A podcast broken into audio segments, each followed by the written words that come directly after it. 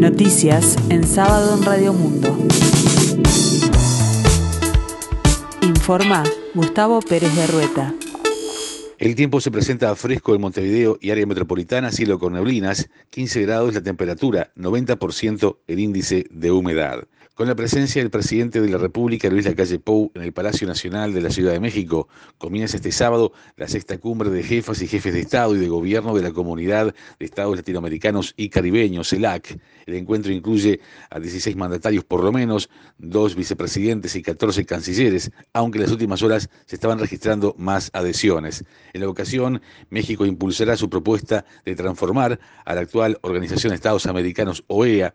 El organismo no ayuda a nada, dijo en reciente entrevista con la agencia española EFE el subsecretario para América Latina y el Caribe de México, Maximiliano Reyes, Alberto Fernández de Argentina, Luis Arce de Bolivia, Miguel Díaz Canel de Cuba, Guillermo Lazo de Ecuador, Carlos Alvarado de Costa Rica, Juan Orlando Hernández de Honduras, Pedro Castillo de Perú y Luis Lacalle Pou de Uruguay son algunos de los mandatarios asistentes. Por Venezuela, que celebra desde agosto en México un diálogo entre gobierno y oposición, acudirán la vicepresidenta ejecutiva Delcy Rodríguez, el canciller Félix Plasencia y dos vicecancilleres.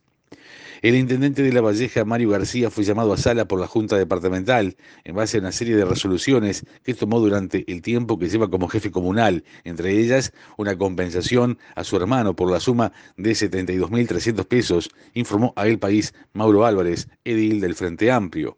Álvarez explicó que el hermano del intendente ingresó a la comuna en noviembre del año pasado en el escalafón E11 para desempeñarse como peón, fue en el periodo anterior, el de Adriana Peña, ex intendenta de La Valleja, pero no es un dato menor tener en cuenta que la contratación de esta persona fue el 9 de noviembre. Esto quiere decir que fue en plena época de la transición, expresó.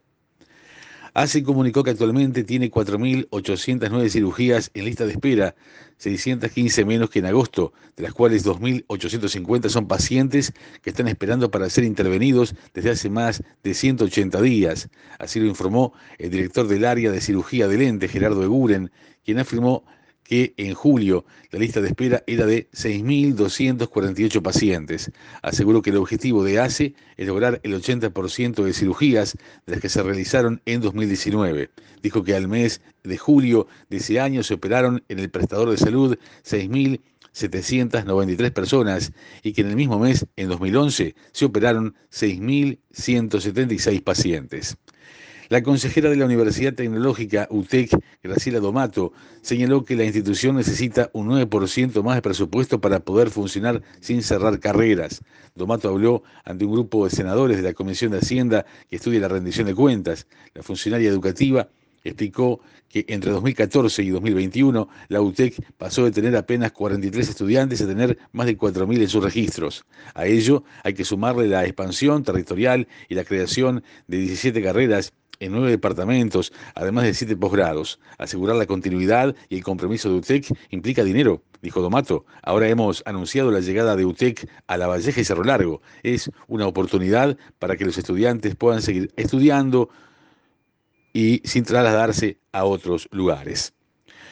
Prosigue este fin de semana el torneo clausura del fútbol uruguayo, que en su segunda fecha tendrá estos partidos. Este sábado jugarán Cerrito Cerro Largo a las 13 horas 15 minutos y Liverpool River Plate a las 15.30 horas. El domingo lo harán Nacional Progreso a las 15.30 horas, Montevideo City Torque Plaza Colonia a las 17.45.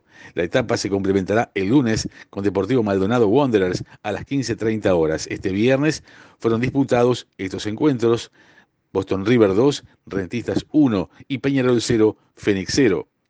En la escena internacional, el presidente argentino Alberto Fernández relanzó su gobierno con el jefe de gabinete propuesto por Cristina Fernández, Juan Mansur, pero mantuvo a su ministro de Economía, Martín Guzmán.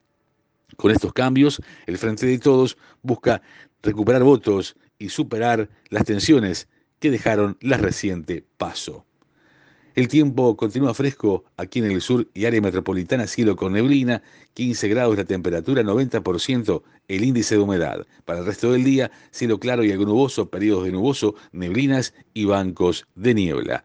Más noticias en sábado, en 60 minutos.